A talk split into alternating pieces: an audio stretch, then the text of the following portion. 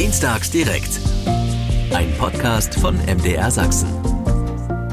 Menschen aus Sachsen, die schon seit vielen Jahren anderen helfen. Ganz selbstverständlich und ganz leise. Davon gibt es sehr viele und einige Lebensgeschichten stellen wir Ihnen heute vor. Und diesen Podcast von MDR Sachsen finden Sie übrigens jede Woche neu in der App der ARD Audiothek.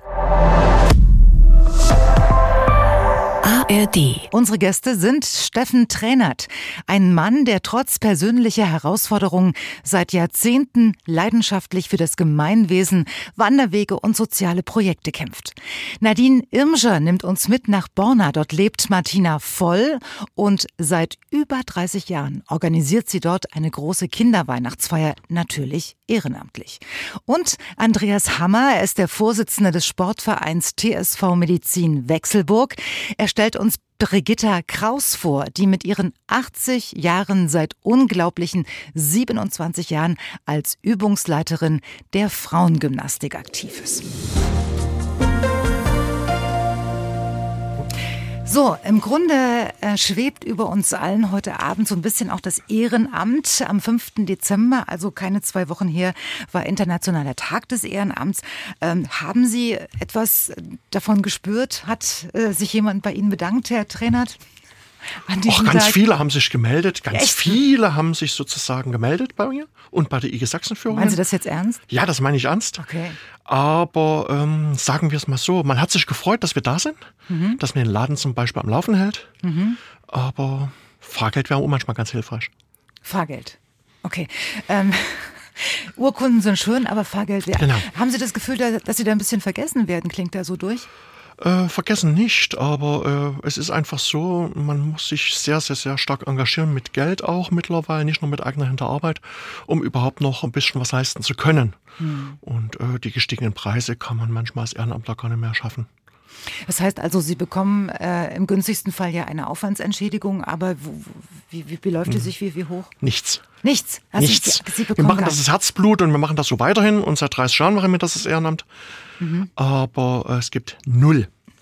Ist nicht so schlimm, also privat, aber es ist einfach schwierig für viele, die auch bei uns in der Interessengemeinschaft mitmachen. Sehr, sehr viele Behinderte, Schwerbehinderte, die sich da engagieren, die mhm. wirklich von der Grundsicherung leben und da auch teilweise noch ihr Spritgeld selber bezahlen, um da irgendwelche Bänke breit zu fahren oder irgendwelche Sachen zu machen. Äh, wie ist es bei Ihnen, Frau Kraus? Wenn Sie Übungsstunden geben, haben Sie eine Aufwandsentschädigung? Ja, die bekomme ich. Okay. Und wie hoch ist die? Wollen Sie uns das verraten? Kann ich vielleicht sagen, die beträgt 200 Euro. Im, im Monat? Nee, im Jahr. Ach so, im Jahr? Im Jahr. Ja, da sieht die Sache natürlich schon ganz anders aus. Ähm, können Sie sich noch an das schönste Dankeschön erinnern, was Sie bekommen haben, Frau Kraus? Ja, da kann ich mich entsinnen. Und zwar ist das äh, in Flöya gewesen. Da ist mir der Oscar, der Sport-Oscar verliehen worden. So, so, so, so ein richtiger... Ein so richtiger Oscar, ja. In Gold? In Gold, ja. ja. Und wer hat Ihnen den äh, verliehen? Kreissportbund. Der mhm. Kreissportbund Mittelsachsen. Mittelsachsen. Okay. Und auf dem Vorschlag von meinen Sportfrauen und von Andreas Hammer. Herr Hammer, ähm, Sie, Sie als Leiter des Vereins, ähm, haben Sie auch solche Momente wie Frau Kraus, wo Sie sagen, da habe ich mich echt gefreut, dass man unsere Arbeit gewürdigt hat? Oder kommt das eher selten vor? Also ich denke, man ähm, kann das schon im Alltag erleben. Das ist ja auf direkte und indirekte Art und Weise. Und man äh, spürt ja auch das Vertrauen von den Leuten, die mit einem gemeinsam im Verein arbeiten. Und dieses, äh, dieses Miteinander, was man da pflegen kann und wenn man dort auch spürt, dass es gut gemeinsam Hand in Hand geht, das ist ja, ja auch ein letztlich ein gewisses Dankeschön. Ne? Aber wir bemühen uns immer auch, unsere Sportfreunde, die sich sehr engagieren, auch mal eine Würdigung besonderer Art zukommen zu lassen. Die Brigitte hat jetzt dieses eine Beispiel genannt. Auch ich hatte das Glück, im letzten Mai äh, so etwas zu bekommen. Und da freut man sich schon auch, wenn man, auch wenn man sonst immer so sagt, äh, ich mache es auch ohne das. Aber letztlich, wenn es so ausdrücklich rübergebracht wird, dann freut man sich schon, keine Frage. Frau Irmscher, wie ist es bei Ihnen und im Gewerbeverein in Borna? Wird da auch mal geklingelt und gesagt, äh, danke, Frau Irmscher, dass Sie da schon so lange mit dabei sind? Ja, bei mir ist es ja eher die Frau Voll, die seit über 30 Jahren damit dabei ist und gerade auch die Weihnachtsfeier für die Kinder äh, organisiert und da wirklich ein ganzes Jahr was auf die Beine stellt. Das ist unglaublich. Und äh, ich glaube, für sie ist dann immer dieses äh, Lachen der Kinder und diese leuchtenden Augen die schönste Belohnung. Und da mir das und äh, der Frau Flach, die äh, Mitstreiterin von mir, äh, nicht genug war, haben wir einfach gesagt, sie ist unser Engel und wäre schön, wenn sie auch einen bekommt. Ähm, das hat ja dieses Jahr nicht geklappt, aber ja. ich möchte äh, das nicht ausschließen, dass es vielleicht ein andermal klappt. Und deswegen sind Sie ja auch hier, weil wir gesagt haben, es gibt so viele schöne Geschichten, genau. die bis jetzt nicht erzählt worden sind. Deswegen kommt dann auch später die Geschichte von der Frau Voll noch ganz ausführlich genau. zum Tragen. Und ähm, sagen Sie, wie viel Zeit investieren Sie eigentlich in diese, äh, in, in Ihr Engagement, Herr Trainert? Das kommt drauf da, an. Bei Ihnen ist die Liste extrem lang. Extrem lang. Sagen, das schwankt ja. auch von Jahreszeit, Jahreszeit. Im Moment könnte man sagen 60 bis 90 Stunden Woche. Bitte was? 60 bis 90 Stunden Woche ehrenamtlich. Kurz vor Weihnacht. Mhm. Weil eben so viel jetzt anliegt. Ein paar Restarbeiten im Wald und Flur. Mhm. Weil ja doch äh, durch die ersten, na, sagen wir mal, äh, Silvesterböller schon ein paar Schutzhütten sozusagen den Höhenflug äh, zum Himmel angetreten haben. Mhm. Und das muss ja schon wegen Verkehrssicherheitspflicht ein bisschen geändert werden. Mhm. Zweitens haben wir ganz viel jetzt auch im sozialen Bereich äh, Obdachlosenarbeit, Gefangenenhilfe. Jetzt vor Weihnachten werden ja viele entlassen, die Kurzstrafer sind. Die werden entlassen mit einem Müllsack in der Hand, stehen auf der Straße vor dem Gefängnis und wissen nicht, wo sie hin sollen. Und die muss man ja abholen, einsammeln, mhm. äh, wohin fahren. Irgendwelche soziale Einrichtungen auch, machen wir auch und äh, mhm. dadurch kommt eben gerade auch viel, viel Zeit zusammen. Ähm, wie viel ist es denn bei Ihnen, Frau Kraus? Wie viel Zeit haben Sie einen Überblick, wie viel Zeit Sie schon in Ihr äh, Engagement gesteckt haben? Also unsere Übungsstunden dauern ja. immer anderthalb Stunden. Aber und damit das, ist es ja nicht getan, das wissen wir Nein. Doch. Ja. Und das ist montags anderthalb Stunden und mittwochs anderthalb Stunden. Und das Ganze drumherum, was dann noch dazu kommt? Die Zeit rechne ich gar nicht. Das ist ja das Problem, ne? Ja, ja. ja. Das kann man nicht aufwiegen in ah. Zeit. Ja, ich meine, wenn man das äh, auf Jahre hochrechnet, ist es ja extrem viel. Aber wenn Sie sich mal so eine Woche anschauen, haben Sie dann ein Gefühl, wie viel Sie da investieren? Drei Stunden. Drei Stunden. Und Drei das andere, Stunden. das stimmt ja, das andere rechnen ja, Sie Ja, das rechne ich nicht. ähm, zum Internationalen Tag des Ehrenamtes, was wir gerade schon gesagt haben vor, vor zwei Wochen, da wurde viel darüber gesprochen, ähm, dass es eigentlich nicht mehr so attraktiv ist, nicht mehr so anstrebenswert. Wie, wie erklären Sie sich denn diese Entwicklung? Frau Kraus, wollen Sie? Herr Trainert, wollen Sie? Am besten beide. Ladies first. Ich würde sagen, das Ehrenamt ist schon wichtig. Ja. Vor allen Dingen bei uns gerade im Wechselburg. Wir sind ein kleiner Ort. Mhm. Das schafft ja die Gemeinschaft.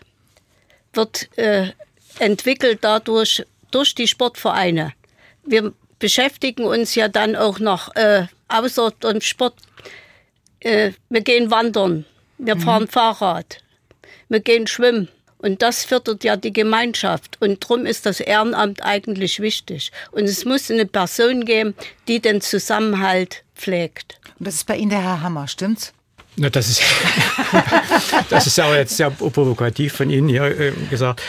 Meine Beobachtung ist, äh, dass man das jetzt nicht einfach so sagen kann, dass heute diese Bereitschaft, ein Ehrenamt auszuführen, schwindet. Ne? Mhm. Ich denke, das muss man differenzierter sehen.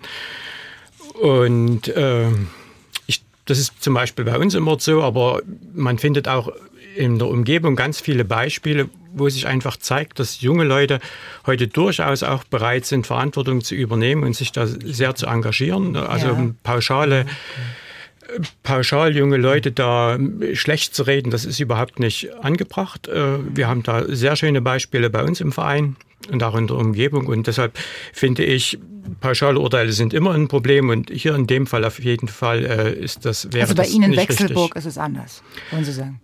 Wir haben auf jeden Fall eine ganze Menge Jugendliche, die sich ganz stark einbringen. Wir haben einen ganz super Jugendclub bei uns im Ort und da kann man schon einfach sagen, man kann sich auf die Jugend auch verlassen. Gut. Ich denke, bei uns in Chemnitz ist es eigentlich mal eine Zeitschiene, die man sehen muss. Dass man sich für einzelne Projekte engagiert, interessiert, sich da auch voll einbringt. Lass es mal ein halbes Jahr, ein Jahr und dann wechselt das auch wieder. Hat man eine neue Mannschaft, hat man andere, die sich für ein anderes Projekt organisieren. Bei uns in der Interessengemeinschaft Sachsenführungen. Und dass man nicht, sagen wir mal, so 30 Jahre an einem Ehrenamt Klebt. interessiert ist, mhm. mitmacht, mhm. sondern sagt, was interessiert mich? Was ist mein Umfeld? Was ist das, was mein, mein Herz bewegt? Und dort macht man mit und dann hat man eben auch mal eine Phase dazwischen, wo man sagt, geht mich nicht so nah an. Da mach ich mal weniger. Frau Kraus, ähm, waren Sie schon immer so sportlich unterwegs oder gab es irgendwann mal einen Punkt, wo Sie gesagt hatten, jetzt muss ich aber irgendwann mal was machen? Ich bin schon immer sportlich. Ich war als junges Mädchen auch sportlich, musste krankheitsbedingt dann aufhören. Mhm. Und habe dann später wieder begonnen, wo wir in Wechselburg unsere neue Turnhalle bekommen haben. Und mhm. das war 1983. Mhm. Dort hat sich dann in die Gruppe gesammelt. Also im, im Verein vor allen Dingen sind wir dann 84 alle eingetreten, im TSV Medizin Wechselburg. Mhm. Und unsere Übungsleiterin war die Frau Richter. Und dort haben wir uns das erste Mal wieder alle sportlich ordentlich betätigen können. Denn erst hatten wir eine ganz schlechte Turnhalle. Und dann ging es bergauf. Und, und seitdem bin ich wieder aktiv tätig. So, also Sie schlagen quasi jetzt zwei Fliegen mit einer Klappe. Sie tun sich was Gutes ja. und, und äh, den anderen gleich mit. Ja, ne? jawohl. Ähm, sind Sie eigentlich eine strenge Trainerin? Eigentlich nicht. Was heißt denn eigentlich? Ähm ich würde mich also so bezeichnen, ich versuche alles mit Leichtigkeit und, und vor allen Dingen, ich unterlege viele Übungen mit Musik. Mhm. Und das erleichtert. Da hört man das Stöhnen nicht so, ne? Ja. ähm, wie ist denn das? Also, ähm, wenn jemand unentschuldigt fehlt, gibt es da Ärger bei Ihnen? Oder? Nein, das gibt's nicht. Aber die meisten Frauen rufen immer mich an und sagen, Brigitte, ich kann heute Abend nicht kommen. Sie melden sich oft immer ab. Ach so, das machen Sie schon. Ne? Ja, ja. Das ist, das ist ja auch wirklich äh, sehr respektvoll. Ja. Ähm, so eine Trainingsgruppe, die will ja auch organisiert werden. Mhm. Ne? Ähm, was, was passiert dann bei Ihnen so drumherum, wo Sie vorhin schon gesagt haben, das zähle ich alles nicht mit? Ja, ja, unter anderem sorge ich dafür, dass die ganzen Geräte immer in Ordnung sind und dass die Halle sauber ist. Aber Sie putzen nicht selbst? Ah ja, auch? machen wir auch. Auch wenn, wir, wenn ich meine Frauen anspreche und äh, es ist mal wieder Zeit, das oder jenes zu erledigen, ja. sind sie sofort immer alle da und machen alle gemeinsam mit. Also Sie putzen gemeinsam die Turnhalle? Sie haben, ja, vor allen Dingen die Jetzt haben wir nun wieder eine Renovierung gehabt in, in unserer Turnhalle. Da ist jetzt die Pflege einfacher geworden. Erst hatten wir Gitter, wo die ganzen Geräte davor waren. Mhm. Dort musste geputzt werden. Mhm. Aber das haben wir nun dieses Jahr leider nicht mehr. Oder besser gesagt, haben es nicht mehr. Und was machen Sie denn eigentlich da für eine, für eine Gymnastik? Gymnastik ist ja, ist ja ganz viel. Äh, und heute unterscheidet man ja zwischen Yoga und Pilates. Ähm, pfeifen Sie da drauf? Machen Sie Ihr Ding? Oder sagen Sie, ja, ich, ich, ich nehme mir da ein Element oder dort ein Element raus und mache eine Choreografie? ich übernehme alles so frei aus den Gedanken raus. Ich ja. bereite mich nicht groß vor. Wichtig ist vor allen Dingen am Anfang erst eine Erwärmung. Mhm.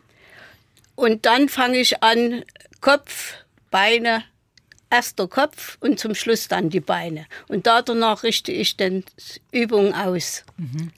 Und haben denn, wie, wie, viele Frauen kommen denn da eigentlich zu Ihnen? Also unsere Gruppe ist jetzt 21 Personen am Mittwoch. Und am Montag habe ich ja auch noch eine Gruppe. Mhm. Die sind jetzt zurzeit 17 Personen. 17 Personen. Ja. Ähm, wenn ich mir überlege, dass in Wechselburg, ich habe da vorhin mal nachgeschaut, in Wechselburg wohnen 1753 äh, Einwohner. Ne? Da sind ja ganz schön viele schon bei Ihnen. Ne? Ich muss, ich muss dazu sagen, dass ich aber auch sehr viele Frauen von den Dörfern habe. Mhm. Zum Beispiel kommen Frauen aus Obergräfenhain, aus Stein, aus Bedeln, mhm. aus Seidenhain, aus Nöbeln. Und kommen die, weil sie wissen, dass sie so eine gute Trainerin da haben? Also ich habe den Eindruck, oder Sie sagen so immer, Brigitte, du machst das wunderbar und wir kommen gerne zu dir. Herr Hammer, Sie sind ja derjenige, der ähm, Frau Kraus vorgeschlagen hat, dass sie einen Engel bekommt. Das hat dieses Jahr noch nicht geklappt. Aber ähm, stimmt das alles so, was Frau Kraus so sagt? Oder äh, sagen Sie, sie untertreibt ganz schön? Also auf jeden Fall hat sie nicht übertrieben. Die Brigitte ist jetzt bei uns. Wir haben sehr viele engagierte Übungsleiter. Ja. Also sehr viele ist jetzt vielleicht auch nicht der richtige Ausdruck, denn so groß sind wir nicht. Wir haben einen Sportverein von knapp 200 Mitgliedern. Mhm. Aber Brigitte sticht insofern schon heraus, weil sie eben auf der einen Seite ihr Alter überhaupt nicht hier zum Tragen kommen lässt. Sie ist so voller Energie und Engagement, so dass man es beim besten Willen nicht glauben kann, welches Lebensalter sie erreicht hat. Und äh, das Zweite ist eben, dass sie das schon so, so lange ausübt und weil sie generell immer diese positive Ausstrahlung mitbringt. Das macht die Brigitte so besonders und wir können einfach uns nur freuen, dass die Brigitte bei uns im Verein ist und die Art und Weise, wie sie das macht, ist für uns eigentlich nur ein Geschenk. Machen Sie manchmal auch so eine interne Befragung, ohne dass sie das vielleicht mitkriegt bei den Mitgliedern der Gruppe, so nach dem Motto, und wie läuft's bei euch? Man kennt logischerweise sehr viele Leute, die mit in der Übungsgruppe sind und ja. gibt ja auch viele Berührungspunkte. Wir haben zum Beispiel jemanden, der beim Fußball die Kassierung übernimmt, die Heidi Popitz, äh, die auch in dieser Gymnastikübungsgruppe mit ist. Und da gibt also verschiedene Personen, wo man automatisch Rückmeldungen erhält. Mhm. Oder Rückmeldungen ist übertrieben. Also wo, wo es Gespräche gibt, wo man spürt, wie etwas funktioniert oder nicht funktioniert. Und bei Brigitte, denke ich, gibt es nur positive Rückmeldungen. Wissen Sie, was mir aufgefallen ist, äh, Frau Kraus? Es gibt keine Männergymnastikgruppe in Wechselburg. Woran liegt denn das? Wollen die Männer nicht oder gibt es keine Trainer? Ich würde sagen, die Männer wollen nicht. Die trauen sich nicht. Und Trainer gibt es vielleicht auch nicht. Zum hat, denn, Beispiel, hat denn schon mal jemand, schon mal ein Mann bei ja. Ihnen äh, gefragt und sagt, ich weiß, es ist jetzt eine reine Frauengruppe, aber ich würde gerne mitmachen? Gab es sowas schon mal oder? oder Eigentlich äh, nicht, nicht, aber ich zum Beispiel jetzt eine schöne Geschichte. Ja, bitte. Manche Männer haben zu ihren Frauen zu Hause gesagt, ach mit ihrer eurer kleinen Hopperei. Mhm. Und also, als wenn wir nicht uns anstrengen würden. Und da haben wir mal einmal die Männer mit eingeladen. Haben Sie gemacht, ja. Jawohl. Und was ist passiert? Und hinterher hatten die Männer eine andere Meinung, denn mhm. die hatten alle Muskelkater. Alle Atem. Aber es hat nicht dazu geführt, dass Sie sich selbst äh, eine Gruppe gegründet haben oder so. So weit ist es dann doch nicht gekommen. Nein, so weit ist nicht gekommen. Und es ist doch keiner wiedergekommen. Nein. War zu anstrengend. Äh, und wissen Sie, worüber ich mich sehr gefreut habe, wo ich gedacht habe, wie macht sie das nur? Dass Sie haben ja, wenn ich das mal so verstehen darf, äh, noch ein Hobby. Also ja. sie, sie, haben einen Mann und den äh, und einen Sohn ja. und die beiden sind wohl im Verein der sächsischen Eisenbahnfreunde? Also mein Mann ist nicht im Verein Sächsische Eisenbahnfreunde, aber mein Mann ist im TSV und wir gehen gemeinsam Tischtennis spielen dienstags. Oh.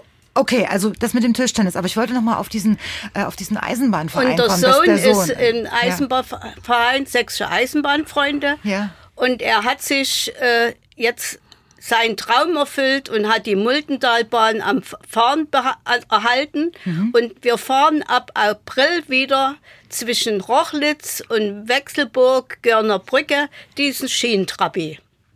Und dort Klasse. engagieren wir uns mit, mein Mann und ich. Das machen Sie dann am Wochenende, oder?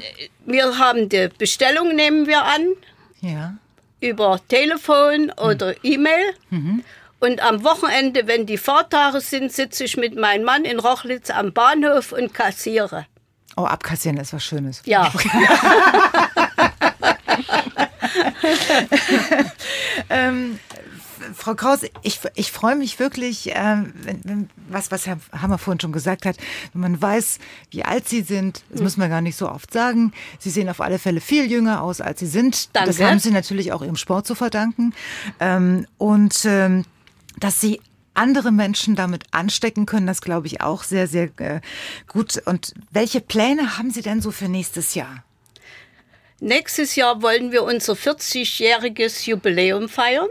In, wel in, welchem Verein? Wir haben ja gerade gehört, Sie sind ja schon überall unterwegs.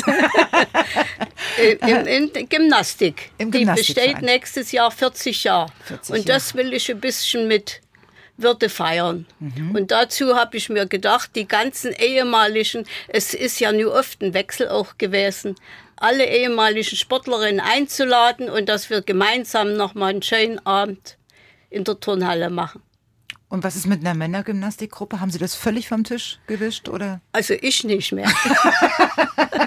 Herr Hammer, wieso gibt es das nicht in Wechselburg? Ähm, Sie sind ja der, wir müssen noch mal sagen, Sie sind ja der, der Chef des Sportvereins. Insofern ähm, darf ich die Frage schon mal an Sie richten. Es, ich denke, da wäre eine relativ hohe Hemmschwelle zu überwinden. Ne? Da gibt es sicherlich andere Sportarten, wo man eher noch mal was erreichen kann. Aber ich denke, eins ist auch irgendwie dafür typisch. Die Frauen in der Gymnastikgruppe sind ja auch eher schon etwas ältere Frauen und äh, für meine Begriffe fällt es deutlich schwerer, ältere Männer zum Sport zu bringen, als ältere Frauen zum Sport zu bringen. Hm.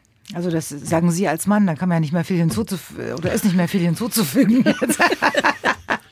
Frau Tra Herr Trainer, was sagen Sie?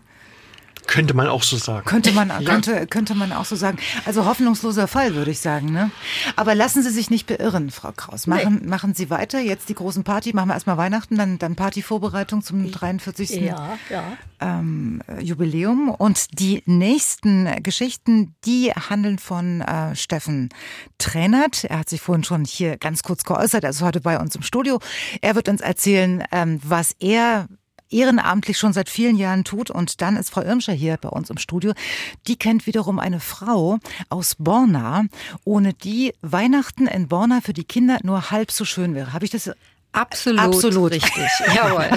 und, und, und in Borna nämlich gibt es eine Frau, die hätten wir wahrscheinlich nie kennengelernt, wenn es die Frau Irmscher nicht geben würde. Äh, und die Frau, um die es geht, die heißt Martina Voll. Und Frau Irmscher, Sie sagen, ohne Martina wäre Weihnachten in Borna nur halb so schön. Genau, zumindest für viele, viele Kinder. Ja. Und äh, die Frau Voll macht das jetzt oder hat es dieses Jahr das zum 30. Mal gemacht. Und äh, es ist Wahnsinn. Ich durfte dabei sein, ich durfte sie unterstützen. Es wird auch die letzte Weihnachtsfeier von Frau Voll sein. Aha. Aber es geht weiter gibt mich noch. und die Frau Voll wird mich dann unterstützen. Okay. das heißt, Jahr. die genau. Weihnachtsfeier genau. war schon. Die war schon, die war letzte Woche, Mittwoch, haben wir 134 Kinder aus verschiedensten Einrichtungen in Borna äh, glücklich gemacht und den, die Helfer halt auch. Also das sind wirklich Kinder aus äh, dem Kinderheim in Borna gewesen, äh, aus der Lernförderschule, aus dem Robinienhof, das ist eine besondere Schule für mehrfach behinderte Kinder mhm. und aber auch auch äh, Kindergartenkinder. Die äh, Frau Voll schreibt da wirklich, äh, die oder ruft da an in den Einrichtungen, bittet darum, dass so ein paar genannt werden. Wir wissen auch ganz genau, welches Geschlecht, wie viele Mädchen, wie viele Jungs, wie alt die sind. Denn die Frau Voll legt Wert darauf, dass jeder altersentsprechend und geschlechtsspezifisch, sage ich jetzt mal, ein Geschenk erhält. Und äh, das sind wirklich große Tüten. Ich durfte die mitpacken. Also das ist so viel. Lassen, ja, ja. Sie ein bisschen Zeit. Ich habe so viele Fragen ja. an Sie. Sie sind einfach zu schnell. Okay. Nein, wir lassen uns einfach ein bisschen Zeit. Und Na zwar, ähm, was wollte ich Sie fragen? Jetzt mhm. habe ich die Zahl schon wieder vergessen. Wie viele Kinder waren? Dieses Jahr waren es 134. Und dafür müsste die Frau äh, voll schon mal einen Pokal, äh, Pokal bekommen. Wer nämlich 134 Kinder äh, mit einer Weihnachtsfeier glücklich ja. macht. Wir alle haben schon mal einen Kindergeburtstag zu Hause mit zehn Kindern ausgerichtet und wissen, was das bedeutet. Ja. Und jetzt waren es 134. Mhm. Nur mal so nebenbei. Mhm. Ähm, und wenn wir uns jetzt noch überlegen, was zu einer schönen Weihnachtsfeier dazugehört, ja. ähm, dann fängt es doch eigentlich mit der Planung schon im Sommer an. Nee, das fängt im Februar an. Im Februar? das fängt wirklich im Grunde an, wenn äh, das Jahr zu Ende ist und das neue Weihnachten dann schon in Aussicht. Ja. Das ist wie beim Karneval, ne? Die, ja. die, die, die haben den, den Zug gerade durchfahren lassen und überlegen schon, genau. was sie genau. nächstes Jahr machen. Genau, so, so ist, ist das bei auch. Ihnen bei der ja, Weihnachtsfeier. Definitiv. Okay, so 140 oder 134 genau. Kinder braucht, mhm. da braucht es 134 Geschenke. Die Frau ja. Voll hat so viel Wert drauf gelegt, dass sie wirklich immer geschlechtsspezifisch ähm, ja. darauf eingegangen ist. Ähm, wie hat sie denn das gemacht? Also die Frau Voll, die kauft dann wirklich selber auch ganz viel ein. Die geht richtig schauen im Großhandel oder äh, dieses Jahr hatten wir Glück, dass durch mich halt ein, ein Außendienstler uns ähm, Spiele gespendet hat. Und äh, das Tolle ist halt, das ging ja im Grunde 1994 mit der Gründung des Gewerbevereins los. Und äh, da hatte ihr Bruder der da eben auch mit war, der hatte die als allererstes die Idee, das erste, was wir mit dem Gewerbeverein machen müssen, ist eine Kinderweihnachtsfeier für bedürftige Kinder. Und so ging das ja erst mal los, Stück für Stück. Und das wurde alles die ersten Jahre gesponsert durch den Gewerbeverein. Und dann kamen immer mehr Spender dazu. Und ich durfte das dieses Jahr erleben in meinem Laden. Es war irre. Da kam wirklich, man sah richtig, äh, die Leute haben nicht viel und die kamen trotzdem mit 10 Euro noch und, und haben sich gefreut, das geben zu können. Und natürlich viele, viele Firmen, die, die da spenden, auch große Spenden. Also ich kann das gar nicht alles aufzählen. Mhm. Und dann immer, also für die Frau Voll ganz wichtig, die vielen Helfer nebenbei. Die Stadt Borna äh, hat seit von Anfang an im Grunde den Goldenen Stern. Das ist ein, ein Festsaal bei uns in Borna, da ist auch das Standesamt drin, hat von Anfang an äh, äh, diesen Raum freigestellt und wir wissen ja, wie die Räume, wie viel die Räume kosten, so Miete für zwei, Na drei ja, Stunden. Ja, ja, also ja. das geht ja da schon los und ähm, das von Anfang an und wie gesagt, durch die Spenden wurde das immer mehr und auch die Attraktion. Äh, also da, da höre ich so ein bisschen raus, dass es mit den Spenden schon ein Selbstläufer zu sein scheint oder müssen Sie da noch großartig äh, Gespräche führen? Wie, wie ist das? Äh, die Frau Voll, so wie ich es erlebt habe, die hat halt halt wirklich mittlerweile über diese 30 Jahre äh, immer wieder feste Spender und es kommen immer wieder welche dazu. Mhm. Also das ist einfach so, man, man, so wie ich das mitbekommen habe. Aber es gibt eben auch wirklich Menschen und Firmen, die ganz regelmäßig spenden und äh, das auch die gern man bitten muss. Sozusagen. Die man nicht bitten muss. Und okay. das sind Geldspenden wie auch Sachspenden äh, und das ist einfach fantastisch. Also. Ähm, ja, wir müssen uns noch mal überlegen, was mhm. zu so einer Party alles dazugehört. Ja. Das Essen, die ja. Deko, ja. Die Unterhaltung. Definitiv, ja, genau. Das war dieses Jahr ganz fantastisch. Erzählen ja. Sie mal, wie, wie, ist es denn gelaufen? Also dieses Jahr hatten wir wirklich volles Programm. Es ging los mit einer fünfköpfigen Familie, die eigentlich viel größer ist, die die haben so eine Hausband und bei uns ist jemand abgesprungen, also ich sage jetzt schon uns, also bei Frau Voll ist jemand abgesprungen in ihrer Planung. Aber Sie können das ruhig sagen, weil Sie übernehmen das ja. Ja, trotzdem geht es ja um die Frau Voll. Und äh, wie gesagt, die, die haben dann zwei, drei Lieder, weihnachtliche Lieder gespielt. Die Zuckerbäckerei durfte nicht fehlen. Alle mhm. Kinder haben mitgesungen. Es war so schön. Und dann äh, gab es noch Alpakas und der Weihnachtsmann kam. Also so ganz viele Sachen, die jede Weihnachtsfeier besonders machen. Also das gibt's bei jeder Weihnachtsfeier war es anders. Also das also wirklich irre, sag ich jetzt mal. 134 Geschenke. Ich überlege gerade, wie viele ja. Leute brauchen Sie denn da, um die einzupacken? Also wir waren beim Einpacken. Oh, ich muss schätzen, äh, ich glaube, ein, nee, ich schätze nicht, waren sie eins, zwei, drei, vier, fünf, sechs, sieben, acht, neun, also ungefähr zehn. Ich, ich hoffe, ich habe niemanden vergessen und wenn doch, Entschuldigung. Mhm.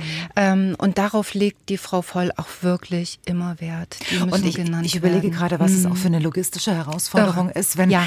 weil, weil die ja. Geschenke ja nicht dem Zufall überlassen sind, die sind genau. ja von vornherein zugeordnet ja. und so weiter. Und wenn dann, was, was sind eigentlich schon Fehler passiert? Ähm, nicht, dass wir wüssten oder, also dieses Jahr war eine niedliche Sache. Äh, wir hatten einen neuen Kindergarten und die wussten nicht, dass wir den, den Jungs grüne oder blaue Schleifen machen und die Mädchen haben rote, so dass eben der eine oder andere Junge ein Geschenk für ein Mädchen hatte. Also das ist dieses Jahr mal passiert. Aber ansonsten. Haben Sie verkraftet? Ach klar. Ach klar. Hauptsache auf, was auf, auspacken. Ne? Wenn das die Frau Voll hm. jetzt schon seit 30 Jahren ja. macht und das jetzt ihre letzte Weihnachtsfeier hm. war, wie viel haben Sie jetzt persönlich noch äh, miterlebt? Ähm, also ich wirklich die aller, allererste, weil ich erst seit April im Gewerbeverein bin. So. Und ja, und äh, ich, sie hilft mir im Laden ab und zu mal aus. Sie berät mich bei den, ähm, bei den Schaufenstern zum Beispiel. Weil, weil Sie haben ja einen Spielzeugladen. Ich habe einen Spielzeugladen. Eingeladen genau, und, und erzgebirgische ja. Kunstgewerbe und so weiter. Also das ist ähm, für mich, ich bin neu in dem Geschäft. Ich bin überhaupt keine Kauffrau. Ich bin normalerweise Logopädin. Können Sie ja von der Frau Kraus noch ein bisschen was zum Thema abkassieren? das stimmt allerdings. Aber da, ja, ich, also wie gesagt, und mit Rat und Tat steht sie mir da zur Seite. Und dadurch ist auch unser gemeinsames Interesse für die für die, die Geschenke gekommen. Ne? Also, und wenn ja. ich das richtig verstanden mhm. habe, Sie haben einmal ganz genau hingeguckt und haben gesagt, ja, ähm, Frau Voll, ich übernehme das? Ich habe zu Martina gesagt, boah, das ist so eine tolle Sache. Das ist genau das, was mein Herz genauso ja. erfreut wie, wie ihres. Wir verstehen uns sehr gut. Ich muss dazu sagen, die Frau Voll, die ist auch nicht äh, 34 oder so, also die ist Mitte 70. Entschuldigung, Martina, dass ich das jetzt so öffentlich mache. Also die macht das wirklich äh, mit Herzblut und nebenbei ja noch im Gewerbeverein die Finanzen und das auch schon die ganze Zeit. Und dann mhm. organisiert sie noch auf dem Markt und auf dem Weihnachtsmarkt und also diese überhaupt äh, ganz viel organisiert sie und das ist aber sozusagen ihr Herzstück. Das klingt auch ein bisschen ansteckend, oder? Also wenn man äh. mit ihr zusammen ist, dass man da sagt, okay, also das ist inspirierend. Ähm, man muss nicht mit 75 zu Hause sitzen und, und warten, dass die Zeit vergeht, sondern es genau. gibt so viele Dinge zu tun, wo man, man muss ja nicht gleich die ganz große Verantwortung haben, sondern man kann einfach mit helfen erstmal. Genau. Und das ist ja bei uns oder bei, bei ihr auch so gewesen und ist auch so, dass die Helfer, ne, die, die kommen und es wird auch immer wieder nachgefragt oder wenn Hilfe gebraucht wird, rufen Sie mich an. Also das ist ganz oft so. Apropos Hilfe. Mhm. Wenn es jetzt jemanden gibt, der das hört und sagt, mhm. Das klingt so schön, mhm. da würde ich gern auch beim nächsten Mal dabei sein und mithelfen. Mhm. Äh, wohin können sich diese Menschen wenden? Das wäre am besten der Gewerbeverein in Borna. Äh, da gibt es eine Seite, Gewerbeverein Borna, und ähm, ich bin mir sicher, die Frau Voll steht da auch irgendwo. Äh, das, das wäre das Einfachste, ne? auf der Website Gewerbeverein Borna dort.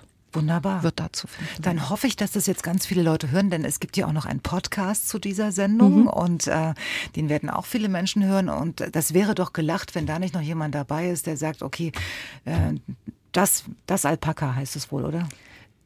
Es waren zwei Alpakas, deswegen gehen wir doch in die Mehrzahl die und sagen. Alpakas, genau. Genau, die genau, Alpakas. Die, äh, die, bringe ich nächstes Jahr vorbei, auf eigene Kosten.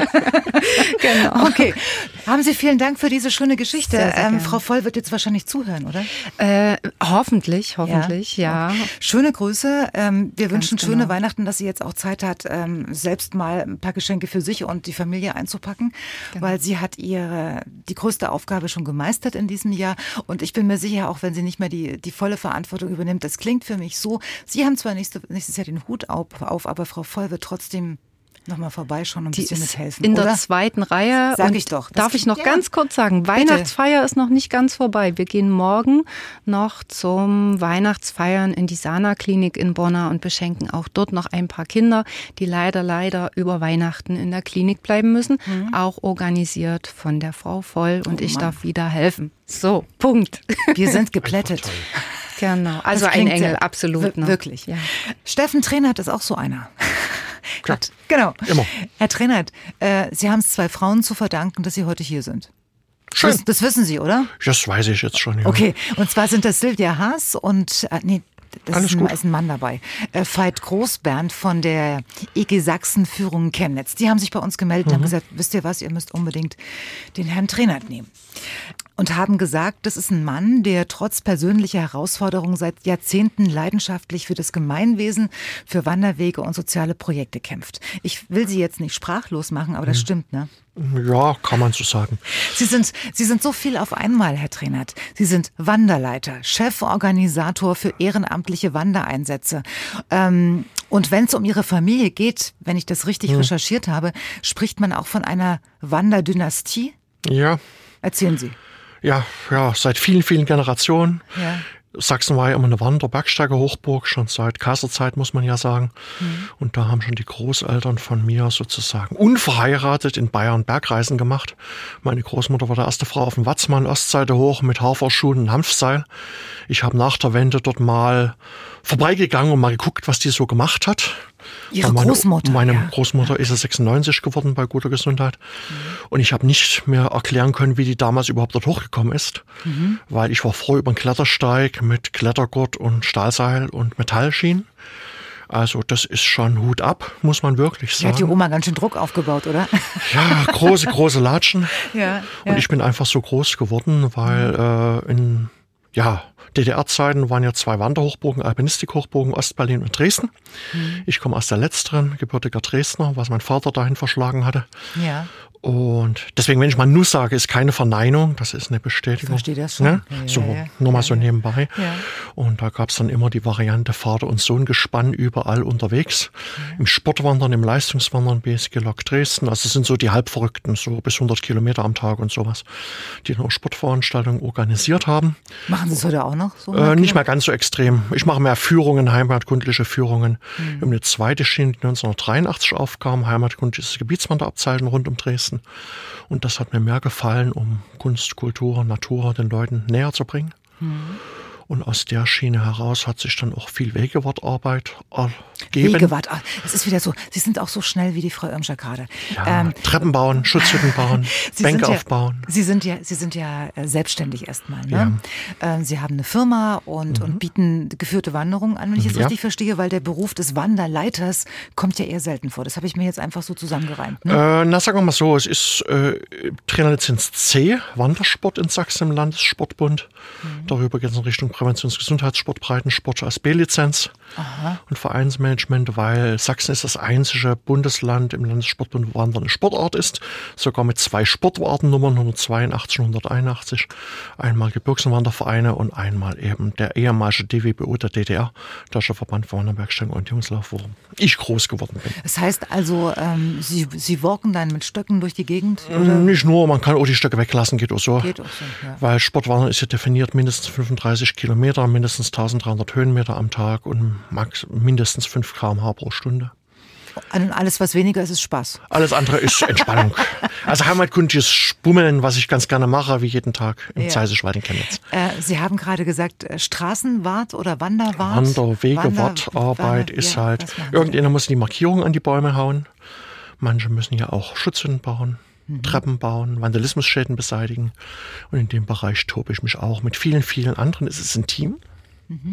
IG Sachsen-Führungen als Projektplattform ist ein Team mit viel, viel Arbeit und setzen sehr aus. Und ähm, aber, aber Sie, Sie arbeiten ja, wie gesagt, ähm, nur teilweise ehrenamtlich. Das machen ja. Sie ja nicht alles umsonst. Ne? Ich verdiene noch ein bisschen mein Geld. Mhm. Ich habe ein Video mit Ihnen gesehen, da haben Sie Bänke aufgestellt. Ja. Und zwar, wo war das nochmal? An Auf der Burg Rabenstein von Chemnitz. Genau, genau. Eines von drei Weltkulturerbestätten von Chemnitz. Chemnitz mhm. hat drei Welterbestätten, das wissen nicht mal die Chemnitzer, nur mal so ganz mhm. nebenbei. Das ist, gehört schon mit zu Chemnitz 2025? Ja, ne? mhm. und da gab es äh, eine Ehrenurkunde mit 2025 Euro Geld was uns ja gefreut hat. Und wir haben dann für 8000 Euro mit Genehmigungsverfahren und Bänken, die man auswählen durfte, dann wenigstens acht Bänke um die Programmstand aufbauen können. Eine wunderschöne Parkanlage mhm. und äh, ja, Herkunft von Hans-Karl von Karlowitz, begründeter Nachhaltigkeit, Grundlage Wie UNESCO und so weiter. Hans-Karl ja. von Karlowitz, 17. Jahrhundert Oberberg- und Oberforstmeister, Kennt der eben äh, nein, nein, nein. als Christ mal die Bibel weitergelesen hat. Man hat ja immer gepredigt, macht euch die Erde untertan. Hat er auch so gehört und dann hat er gesagt, ich habe aber Holz, nur den Bergbau, alles kommt vom Berge her, den Spruch kennen vielleicht viele in Sachsen. Wie geht das? Da muss was schief sein. Da hat er ganz illegal, damals durfte man nur mit Pfarrer die Bibel lesen, aber er war ja Ministerialer, hochgebildeter mhm. und hatte mal weitergelesen und in Kurzfassung jetzt einfach mal geht's ja dann weiter und pflegt und haltet sie für nachhaltige weitere Generationen und hat dann im 17. Jahrhundert festgestellt, ups, wir haben was vergessen. Wir müssten doch eigentlich auch mal was nachpflanzen, was nachbauen um einfach äh, für nachfolgende Generationen uns was zu erhalten.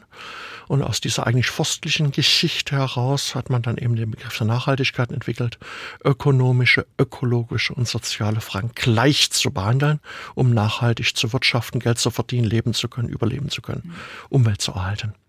Ich möchte Sie auch noch weiter loben. Und zwar haben Sie äh, den drei Kilometer langen Lehrpfad im Zeisigwald ähm, wie sagt man, äh, umgesetzt, ja, installiert. Mit, mit umgesetzt, Teamarbeit. Team, nein, nein, das, das, ist klar. Aber es haben Sie auch alles ähm, ehrenamtlich gemacht. Ja, weil, wie gesagt, Chemnitz hat drei Welterbestätten seit 2019, Weltkulturerbe Montanarik und Erzgebirge. Hm. Die willigen, sage ich mal, Kommunen stehen als die Standorte auf beiden Seiten der Grenze, die nicht so ganz mitmachenden Kommunen auf einer Anhangliste mhm. des Weltkulturerbes und da stehen zwei von Chemnitz noch drauf, zwei weitere, Jagdschenkenstraße, Wismut-Direktion Uranbergbau, IG Bergbau Chemie und zweitens der Zeisischwald, der Fundort des versteinerten Waldes von Chemnitz. Chemnitz war ja vor 291 Millionen Jahren ein großer Hügel, ein Supervulkan, der einfach mal so in die Luft geflogen ist. Da kommt wahrscheinlich schon der Name Rußkampz, weil bei 90 Meter mächtigen Ascheablagerung hilft Diesel-Rußpartikelfilter nicht mehr viel.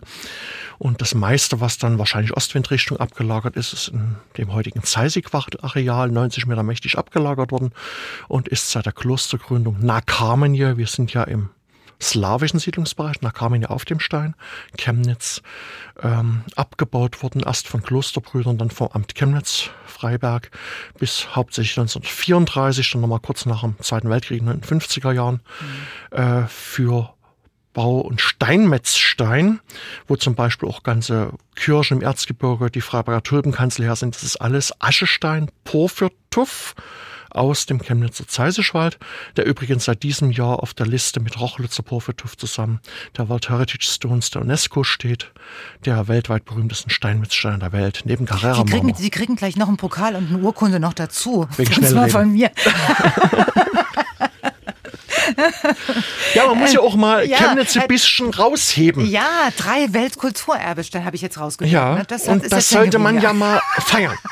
ja, genau. Das klingt für mich jetzt auch so, als hätten Sie auch kein Wochenende. Also so. Doch, der Samstag ist frei, aber Sonntag, Sonntag gehe ich wandern im Zeisischwald. 13 Uhr jeden Sonntag. Um zu gucken, ob alles noch so ist, wie Sie es verlassen äh, nein, haben. Nein, öffentliche ne? genau. Führung, Öffentlichkeitsarbeit für die Europäische Kulturhauptstadt Chemnitz. Da sind Sie natürlich für die Frühlingsspaziergänge äh, des sächsischen Umweltministeriums, um da einfach um mal Werbung zu machen für diese 1A-Gegend. Jetzt äh, muss ich ja trotzdem immer wieder darauf hinweisen, dass wir noch lange nicht am Ende der langen Liste sind, wofür Sie sich engagieren. Da kommt jetzt noch dazu, äh, dass Sie in der Kirchgemeinde für das Seniorencafé auch noch arbeiten. Ja. Dass Sie in der Obdachlosenhilfe tätig sind, ja. Äh, in der Gefangenenhilfe tätig sind. Ja. Ähm, wir, picken uns jetzt mal eins raus. Also Sie hatten es ja vorhin schon am Anfang der Sendung kurz angedeutet, dass Sie ähm, die entlassenen Häftlinge oder ehemals Häftlinge, dass Sie sich um, mhm. um, um die kümmern. Was machen Sie da ganz genau? Ja, es ist so, dass viele Gefangene, die eigentlich gar nicht so die ganz großen Krauter sind, ne? kleine Diebe hängt man, große lässt man laufen, muss ich mal dazu sagen. Mhm. Kurzstrafer, die irgendwas nicht bezahlen konnten, schwarz gefahren sind, äh, zum Beispiel aus Waldheim, äh, wenn die alleine stehen, abhole und die dann zum Beispiel nach Chemnitz fahren, nach Hause fahren, nach Dresden fahren, wo sie irgendwo hinkommen, Ausweise mit denen zusammen besorge, Hartz IV, Sozialhilfe für die besorge teilweise Betreuer für die besorge. Das also so eine Art Bewährungshelfer oder ja, sowas. Ja, aber ehrenamtlich und inoffiziell als Hobby. Inoffiziell? Immer als Hobby. Mhm. Und warum ist es so wichtig, Ihrer Meinung nach? Ja, weil äh, solche kleinen Krauter, wenn die dann sozusagen keine Hilfe kriegen und irgendwo dann wieder zu ihren alten Freunden, wo es schon mal schiefgegangen ist, zurückgehen, könnten das kriminelle Karrieren werden, die uns allen nicht bringen. Mhm. Und wenn auch nur einer was dagegen geknappt hat, der eben einfach mal daneben getapft hat, mhm. sage ich mir, dann muss man einfach mal dafür sorgen, dass das eben mal eine Sache war und das war's. Haben Sie das Gefühl, dass Sie das damit verhindern können? Äh, wir haben zum Beispiel über Alpha-Kurse und so weiter, über die Kirchgemeinde wieder das auch flankiert, äh, eine Rückmeldungsquote, dass über 90 Prozent nicht mehr straffällig geworden sind.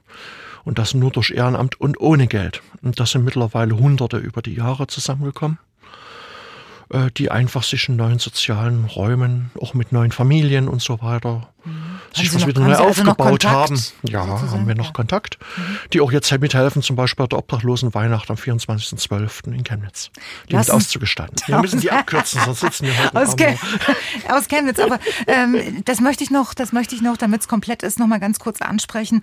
Ähm, es ist schon wirklich bemerkenswert und anerkennenswert, ähm, was, was Sie da leisten. Wir waren gerade bei der Gefangenenhilfe ähm, und kommen jetzt noch mal zur Obdachlosenhilfe in Chemnitz. Was machen Sie dort, wenn Sie da noch Zeit haben? Ja, äh, vielleicht ein Beispiel von den letzten zwei Jahren. Äh, in Corona-Zeiten haben ja auch viele Selbstständige ihre Existenz verloren und sind dann, weil sie ja nicht gezahlt haben, Arbeitslosengeld und so weiter, sofort durchgerutscht. Liegen jetzt zum Beispiel auf der Straße rum, muss man ganz deutlich so sagen. Kleine Gewerbetreibende, ganz viele, glaubt man gar nicht. Man denkt immer, das sind so, so wie es alt hieß und so weiter. Mhm. Ist nicht die Mehrheit, definitiv nicht, sondern welche, die eben Firma, Familie, Ehe, alles verloren haben und äh, die auch zu stolz sind, sich Hilfe zu suchen, weil sie ja ihr Leben 20, 30 Jahre selbst gemacht haben mit einem eigenen Geschäft, einem eigenen Gewerbe.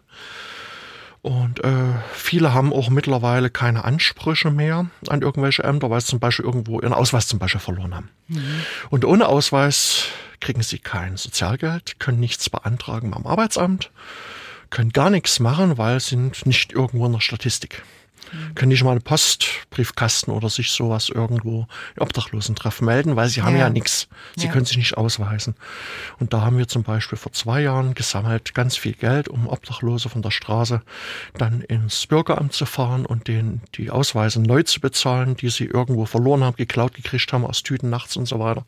Und die dann auch gleich anschließend zum Sozialamt oder zur Obdachlosenhilfe zu fahren und sagen, der ist jetzt wieder ein Mensch, das ist ein Mensch, ne, Johannes 19 Johannesevangelium.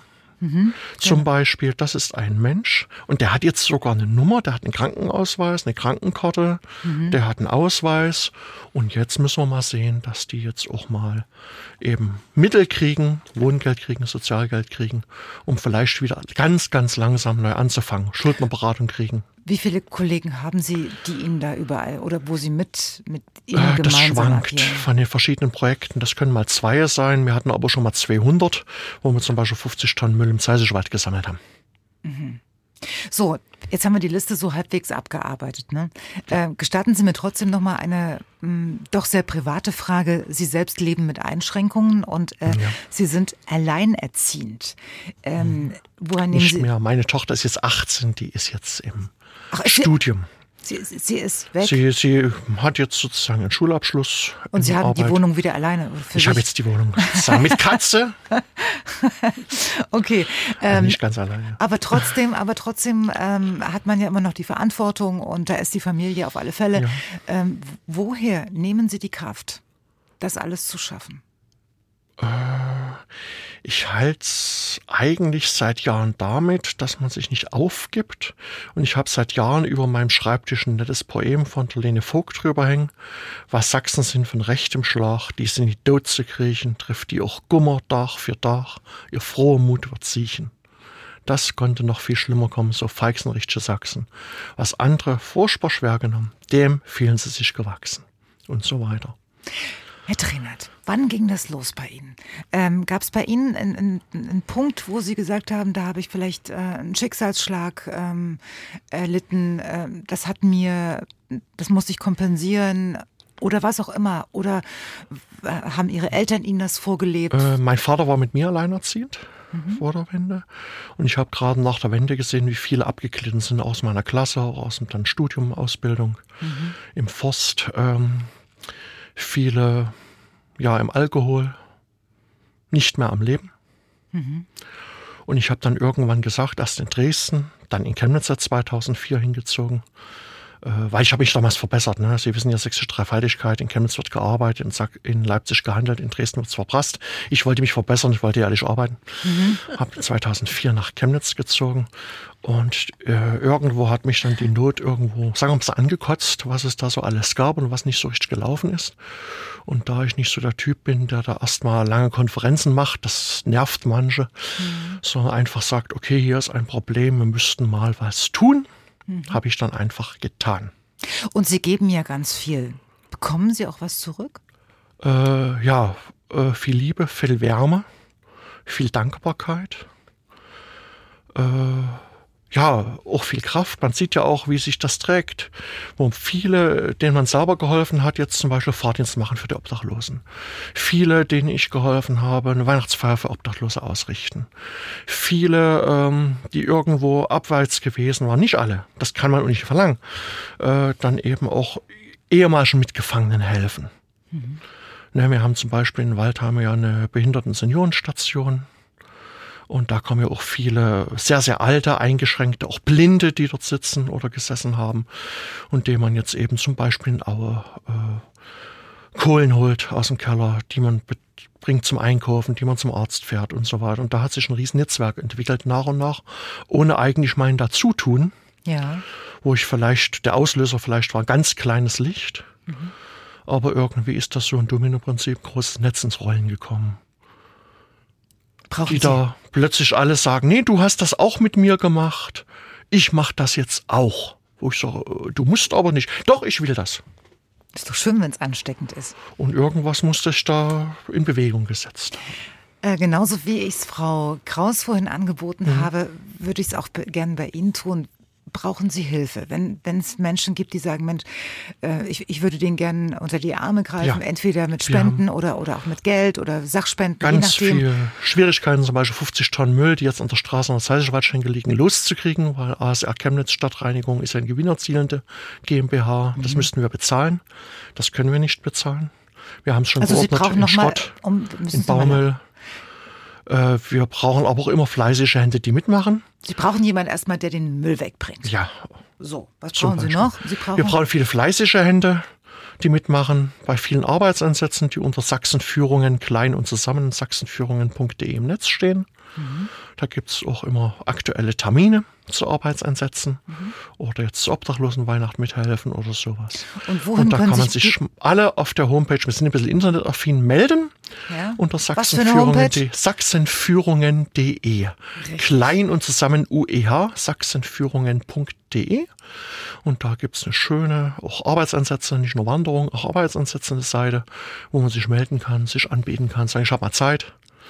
Und dadurch entwickelt sich immer mal auch gute Kontakte, die ihm da wieder aus der Patsche helfen, wo man was machen kann. Ich, ich traue mich gar nicht, äh, Sie zu fragen, ob Sie neue Pläne haben fürs nächste Jahr, weil Sie haben ja eigentlich gar keine Zeit. Äh, doch. es ist ja noch vieles noch, äh, was noch nicht gar nicht aufgeräumt ist, wie die Müllproblematik im Weltkulturerbe Zeisigwald. Ja. Äh, es ist laufende Arbeit, wie die obdachlosen Gefangenenarbeit, auch Fahrdienste. Es sind laufende Arbeiten, wie auch äh, Wandern, Reiseleitung und so weiter, weil ich das gar nicht mehr alles alleine schaffe, ganz Sachsen und so weiter abzudecken. Es reicht schon, wenn ich ins mir mal die Woche Wanderführung mache, wie jeden Sonntag 13 Uhr im Zeisischwald ab Zeisischwald schenke, um da was vorzustellen. Und es ist immer schön, wenn man das auf mehrere Schulden verteilen kann.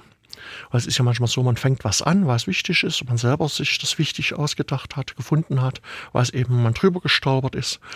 Aber es ist immer gut, wenn man dann nicht nur der Einzige bleibt, sondern viele mitmachen, viele Helfer mitmachen und man nicht nur davon lebt und arbeitet ehrenamtlich, dass man es selber macht, sondern ja. dass der andere das auch wichtig finden und das selber machen. Wir und man sich im günstigsten Fall dann auch mal ein bisschen zurücknehmen kann. Ich, ich weiß ganz genau, was Sie meinen. Deswegen würde ich gerne nochmal ähm, äh, auf unsere Anfangsfrage zurückkommen. Herr Hammer, da haben Sie äh, sich gewehrt, als ich behauptet habe, dass in den letzten Tagen, als es um den Internationalen Tag des Ehrenamtes ging, dass man so oft gehört hat, ähm, dass es so Nachwuchsprobleme gibt und dass, ähm, dass das, die Leute nicht mehr so bereit sind, äh, so viel Zeit in Ehrenamt ähm, zu investieren. Da haben Sie gesagt, hm, kann man nicht so pauschalisieren, gebe ich Ihnen recht. Jetzt nochmal die Frage, ähm, gibt es bei Ihnen genügend Nachwuchs? Haben Sie genügend Interessenten, ähm, die... Äh es kommt darauf an. Wir sind ja kein Verein, das ist manchmal ein Vorteil, dass man sich einfach für einzelne Projekte sagen kann, das interessiert mich, da mache ich mit. Mhm. Und dann kann ich auch wieder gehen. Das ist manchmal positiv, weil viele auch man ist Jungen, nicht gleich gebunden. Man ist nicht gebunden, man hat keine Mitgliedsbeiträge, man hat keine lebenslange Stellung in irgendeinem Verein, ja. sondern man kann einfach helfen, wo es passt, man kann spenden, wo es passt, man kann unterstützen, wo es passt und wo man sagt, das interessiert mich jetzt gar nicht, braucht man auch nicht. Wie ist das bei Ihnen, Frau Irmscher, im Gewerbeverein äh, in Borna?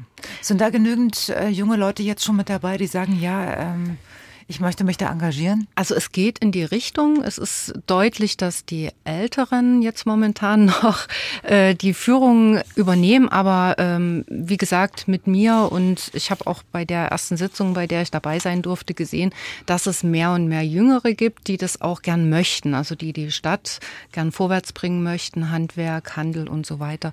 Und ja, wie gesagt, also auch so eine Tradition wie die Weihnachtsfeier für die Kinder geht weiter, weil ich bin ja da, sozusagen. Herr Hammer, Sie sind ja nun äh, auch Vereinsvorsitzender in Wechselburg. Äh, wie sieht es bei Ihnen mit dem Nachwuchs aus? Ne, ist nicht so einfach. Da spielt zum einen Demografie eine Rolle. Mhm. Ne, Sie haben ja vorhin wiedergegeben, Wechselburg ist ein kleiner Ort, 1700 Einwohner etwa. 1753. Ein schon richtig. Ja. Und ähm, das ist also da ist ja auch vieles in den letzten Jahren weggefallen. Ne? Also das Thema, dass dem Land nicht alles so einfach ist, das kann man nicht äh, völlig wegwischen. Das ja. ist einfach der Fall. Wir haben zum Beispiel auch sowohl unsere Mittelschule als auch unsere Grundschule eingebüßt in den letzten 15 Jahren. Und das sind schon harte Schläge. Ne? Vor allen Dingen die Grundschule, das ist ja mehr als das, was einfach eine Schule fehlt. Das ist auch ein sozialer, ganz zentraler Punkt. Es ne? wertet ja auch den Ort auf. Ne? Genau. Ja. Und insofern sind da paar schwierigere Bedingungen, um überhaupt auch äh, an Nachwuchs günstig heranzukommen. Aber es ist halt so wie oft im Leben. Es gibt günstige Beispiele und es gibt schlechte Beispiele und beides vermengt sich miteinander. Wir im Sportverein, wir wollen gerne erreichen, dass wir eine Kindersportgruppe noch installieren. Das ist aber ein Ziel, haben wir noch lange nicht erreicht. Äh, das wäre für uns ein Punkt, wo wir das an der Stelle wieder etwas günstiger gestalten können. Ansonsten äh, ist es schon so, wenn, wenn die Leute auch spüren, dass es, ein, dass es Engagement im Verein gibt, dass es viele gute Beispiele gibt, das wirkt natürlich anziehend und bringt den einen oder anderen dann heran. Ich nenne mal ein Beispiel. Wir haben eine ganz engagierte Leichtathletikübungsleiterin und die hat durch ihre erfolgreiche Arbeit eben so eine Ausstrahlung, dass auch Kinder und Jugendliche aus durchaus weiter entfernteren Ortschaften nach Wechselburg zum Training kommen, weil es nun Leichtathletik auch nicht in jedem Ort äh, angeboten wird. Und das ist dann auch ein schönes Zeichen dafür, wie sich eben eine bewährte und erfolgreiche Arbeit dann auch breit macht und äh, Anerkennung findet über die Ortsgrenzen hinweg. Mhm. Also Sie sind zuversichtlich, das ist doch schon mal schön. Zuversichtlich muss man sowieso immer sein. Ne? Man, äh, wenn man das ist ja das Problem bei ehrenamtlicher Tätigkeit. Es gibt genügend Gründe, dass man mal runtergezogen werden kann, aber ein gewisser Grundoptimismus ist immer nötig. Und letztlich geben uns jetzt die letzten Jahre auch ein gutes Beispiel, dass wir doch auch sehr viele schöne Erlebnisse hatten, die einem selber auch Mut geben und dass durchaus viele Dinge auch vorwärts gegangen sind. Ne? Freut mich zu hören. Ich möchte mich bei Ihnen bedanken, dass Sie heute da waren. Und ich hoffe, dass Ihr erstes Mal beim Radio ein schönes Mal war. Kann man so sagen. Weil für alle vier oder für, für Sie alle äh, war es ja das erste Mal, dass Sie sich heute hier im Radio auch selbst gehört haben. Grüßen Sie mir bitte die Martina voll. Das mache ich. Von sehr, mir, sehr weil allein schon durch Ihre Erzählung ähm, haben wir gespürt, ähm, was sie da geleistet hat in den letzten 30 Jahren und was sie auch weiter leisten wird. Das war sehr anschaulich. Danke dafür. Ähm, Frau Kraus, Lassen Sie nicht nach. Nein. zweimal, was haben wir gelernt? Mit 80 zweimal die Woche Gymnastik, einmal noch Tischtennis mit ihrem Mann und am Wochenende dann beim Abkassieren äh, bei, der, bei der Eisenbahn. Wunderbar. Also, ähm, wir müssen uns keine Sorgen machen. Sie sind gut unterhalten und Sie sind auf alle keine Fälle ausgelastet. Herr Hammer, Sie auch, Herr Trainer, Sie sowieso. Ich wünsche Ihnen trotzdem jetzt ein paar besinnliche und ruhige Feiertage. Schöne Weihnachten, Danke. kommen Sie gut ins neue Jahr und ich wünsche Ihnen, Danke. dass alle äh, Wünsche, die Sie sich ähm, wünschen fürs nächste Jahr, auch in Erfüllung gehen. Und jetzt kommen wir zu den Menschen aus Sachsen, die von uns einen Engel bekommen haben. Insgesamt sind es vier Engel in der gesamten Adventszeit und zwei Gewinner stelle ich Ihnen gleich vor. Hier ist Dienstags direkt bei MDR Sachsen mit einer ganz besonderen Sendung. Wir stellen Ihnen heute nämlich Menschen vor, die schon seit vielen Jahren anderen Menschen helfen. Ganz selbstverständlich und vor allem sehr leise. Jedes Jahr in der Adventszeit ehren wir deshalb Menschen, die immer für andere da sind. Und zwar mit einem Engel und mit 1000 Euro. Und dabei äh, sind wir übrigens auf Ihre Tipps angewiesen. Und einer davon, ein genialer Tipp, kam von Dr. Matthias Wagner aus Zwickau. Einen wunderschönen guten Abend, Herr Dr. Wagner. Guten Abend. Herr Dr. Wagner, Sie haben Karl-Heinz Petzold vorgeschlagen für sein langjähriges Engagement für Kinder aus Tschernobyl und bedürftige Kinder in Weißrussland. Und zum zweiten Advent hat Herr Petzold von uns einen Engel und 1000 Euro erhalten. Und was ich gesehen habe, war Herr Petzold auch sehr ergriffen. Habe ich recht? Ja, er war extrem überrascht. Er wusste gar nichts. Ja. Seine Frau war informiert, mhm. aber sie konnte das geheim halten. Mhm. Und ich denke, er hat sich extrem gefreut über 30 Jahren Arbeit für den Kinderverein Kinder für Tschernobyl und später dann in Eigenregie, denke ich, hat er das auch wirklich verdient. Was hat er denn noch gesagt, als die Kameras wieder aus waren? Der kam dann in Holzfällerhemd und Jogginghose und seine Frau hatte ihm vorher noch gesagt, zieh dich mal um, der Matthias kommt dann. So, wo soll ich mich umziehen, wenn der Matthias kommt? Also er kam in Jogginghemd und äh, Jogginghose und Holzfällerhemd und hat sehr über hat so getan, als wenn das jetzt alles normal wäre. Aber innerlich, denke ich, hat er sich sehr gefreut und war sehr gerührt. Wie haben Sie denn Herrn Petzold überhaupt kennengelernt? In welchem Verhältnis stehen Sie zu ihm? Unsere beiden Frauen haben zusammengearbeitet mhm. Und dadurch habe ich von seinen Bemühungen Aktivitäten erfahren. Und wir haben ihm dann auch geholfen und später sind wir dann Freunde geworden.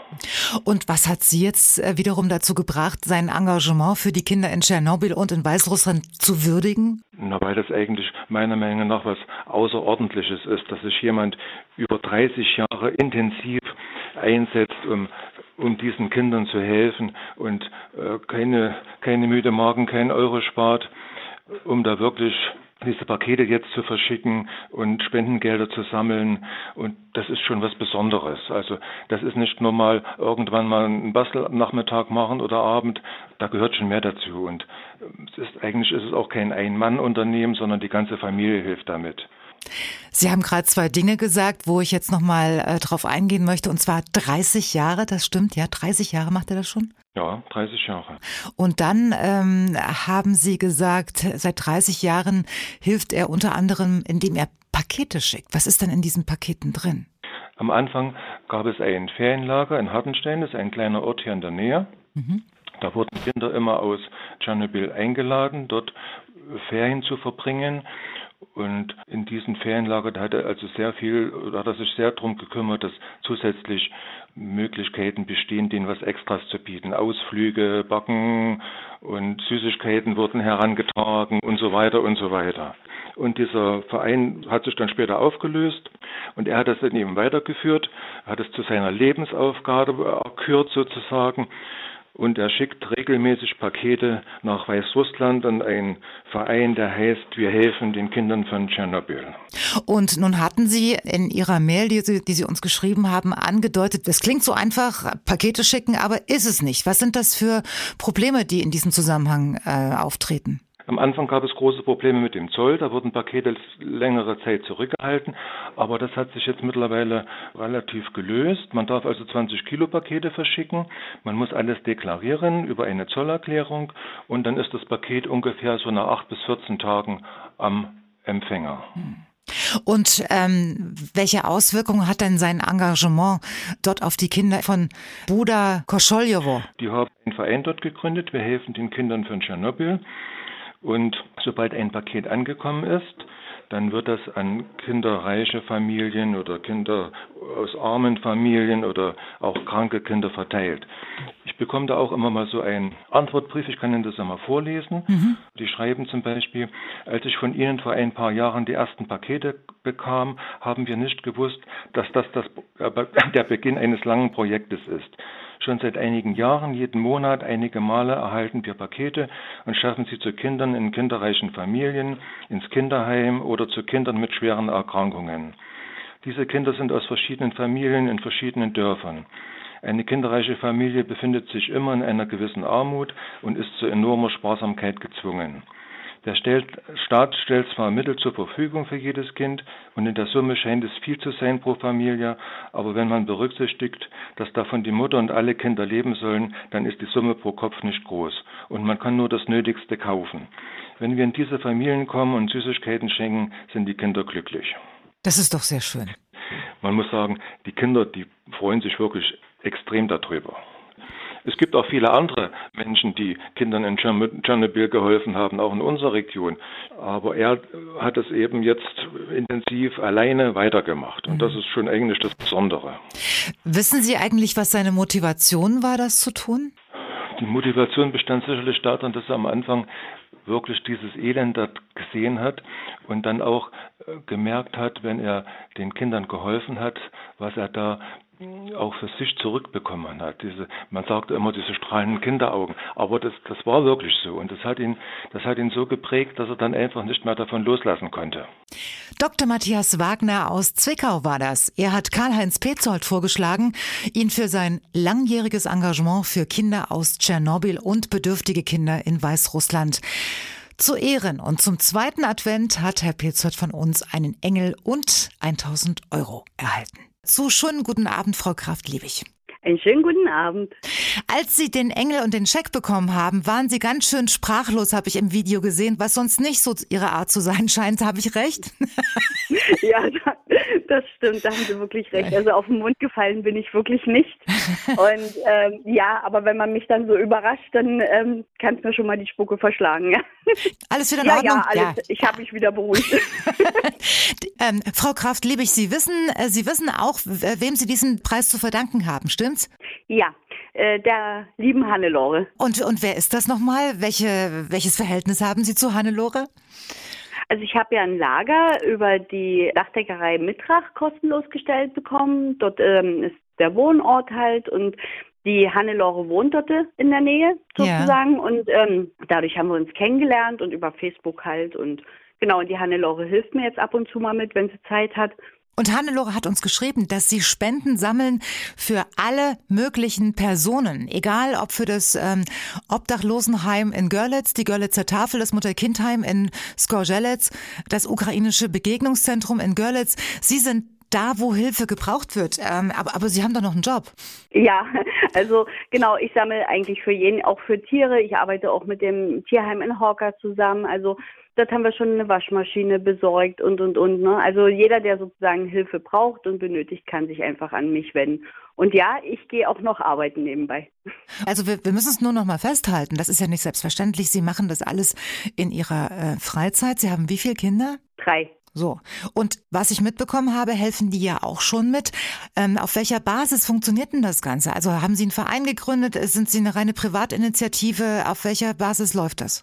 Also meine Kinder helfen mit, weil mein Großer ist 16 und der ist sozusagen nicht anders aufgewachsen. Der kennt das einfach so. Von klein auf kannte er, dass seine Mama solche speziellen anderen Sachen macht und auch anderen Menschen einfach hilft. Und so sind meine Kinder einfach aufgewachsen. Und äh, also von daher ist das, ähm, die helfen natürlich alles freiwillig. Jeder macht das, worauf er auch Lust und Zeit hat. Und hier ist kein Zwang oder irgendwie, du musst jetzt das und das machen. Natürlich sage ich zu meinem großen Mensch, kannst du mir mal die schwere Kiste da runterreichen oder mal mhm. tragen. Das machen die aber ganz freiwillig halt, ne?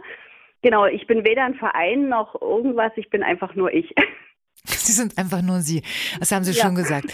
Wie viele Jahre machen Sie das schon? Das ist eine gute Frage. Ähm, die Zeit ist ja sehr schnelllebig geworden. Manchmal verliere ich ein bisschen den Überblick. Mhm.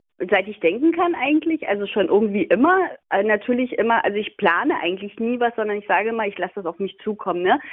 Und ich lasse es sozusagen mehr auf mich zukommen und sage dann, okay, also oh, jetzt haben wir das Schicksal, da kümmern wir uns jetzt erstmal drum. Wie das Mutter-Kind-Heim in Skorzelitz, da hat mich eine Freundin gefragt, ob ich mir das mal angucken könnte vor über fünf Jahren. Anne, können wir da vielleicht irgendwas machen? Kannst du dir das mal angucken? Dann fahre ich mit dir dahin, dann gucke ich mir das an und dann geht das halt los. Ne? Also so mhm. ganz unkompliziert eigentlich alles immer. Beschreiben Sie uns doch mal, was Sie da genau tun. Dann kommt jemand und sagt, ähm, Anne, kannst du uns helfen? Was, was passiert denn da? Wie geht's dann weiter? Also entweder bekomme ich halt über Messenger oder WhatsApp oder einen Anruf, eine Nachricht, ähm, das und das. Also meistens sind es dann halt Tippgeber, so wie meine Freundin mit dem Mutter-Kind-Heim in Skorzelitz halt.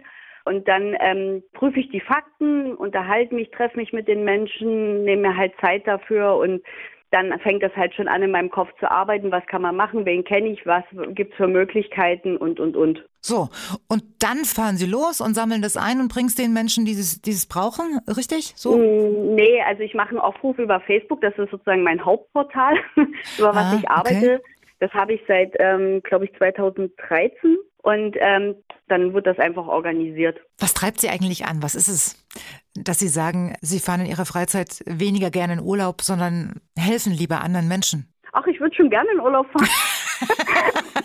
so ist es ja nicht. Aber dadurch, dass mein Mann die letzten Jahre auch sehr viel krank war und uns auch das Schicksal da ein bisschen getestet hat, sage ich mal, mhm. war Urlaub jetzt auch nie so angesagt. Und ähm, genau, nee, was mich antreibt, ich glaube, man muss einfach ein bisschen verrückt sein. also das ist schon, zumindest sagen mir das die Leute, dass sie denken, liebevoll verrückt natürlich. Ne? Mhm. Und was mich antreibt, wenn, wenn sie in die Augen eines Menschen gucken, dem sie gerade geholfen haben, ob es der Obdachlose ist oder ob es eine Mutter ist, die gerade nicht wusste, ob sie Weihnachtsgeschenke besorgen kann oder einen Weihnachtsbaum hat, ob es ähm, Geburtstagsgeschenke für Kinder sind, weil die Mutter oder der Vater eine hohe Nebenkostenabrechnung zu zahlen hat und das Auto kaputt gegangen ist, das Geld für die Lebensmittel nicht reichen. Wenn Sie diesen Menschen oder diesen Kindern mal in die Augen geguckt haben, das ist Antrieb genug. Können Sie sich noch daran erinnern, wie alles begann? Oder wo Sie vielleicht im Nachhinein sagen, damit ging alles los? Ja, da war ich 14 Jahre alt, da habe ich Görlitz im Kinderheim, was es jetzt aber nicht mehr gibt, das ist jetzt ein anderes, habe ich ein Praktikum 14 Tage gemacht. Mhm. Und da war ein kleiner Junge, der hieß Stefan und drei, vier Jahre alt und der hatte schon ziemlich viel durch für seine drei, vier Jahre alt. Und ich kam sozusagen aus meiner behüteten Welt in dieses Kinderheim, diese Kleinkindgruppe. Und am zweiten Tag kam der Junge auf mich zu und breitete seine Arme aus und rief Anne, Anne, Anne und hat mir gezeigt, ich vertraue dir, äh, das, was du bist, macht dich aus. Und das war so eine enge Bindung geworden, diese 14 Tage. Ich hätte ihn am liebsten in meine Tasche gepackt und mit nach Hause genommen. Mhm. Und das war so ein Moment, wo ich gesagt habe, wow, so ein kleiner Junge hat so viel durchgemacht und der ist ja nicht ohne Grund im Kinderheim halt gelandet und hat trotzdem mir gegenüber so ein Vertrauen und so eine Liebe und Herzlichkeit empfinden können. Da, da, das macht ja was mit einem Menschen. Dann habe ich immer gesagt, dieser Junge hat mich so sehr beeindruckt, wenn ich mal das Glück habe, ein Kinder zu bekommen, wird mein erstgeborenes Stefan heißen. Und das ist auch so geworden.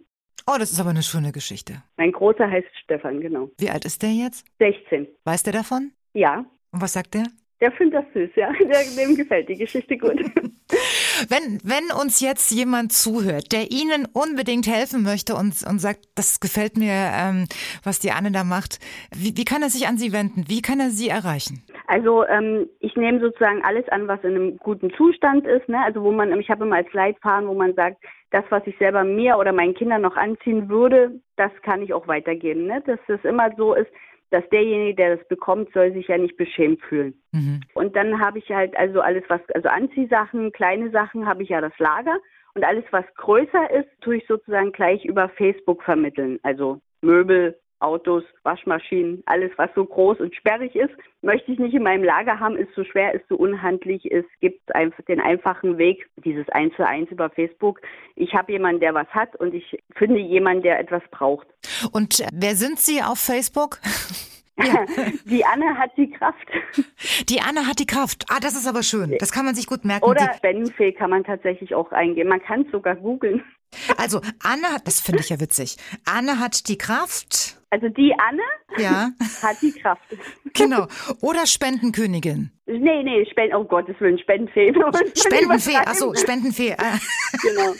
naja. Den Namen hat mir Olaf Schubert damals verpasst. Was, Spendenfee? Ja bei einer Spendenübergabe in der Görlitzer Brauerei. Da war ich die einzige Frau und ich musste dann vor die Kamera und da hat ähm, Olaf Schubert so ein bisschen was erzählt, so wie er halt so ist, so ganz witzig und hat gesagt, das überreiche ich in die vertrauensvolle Hände der Spendenfee Anne.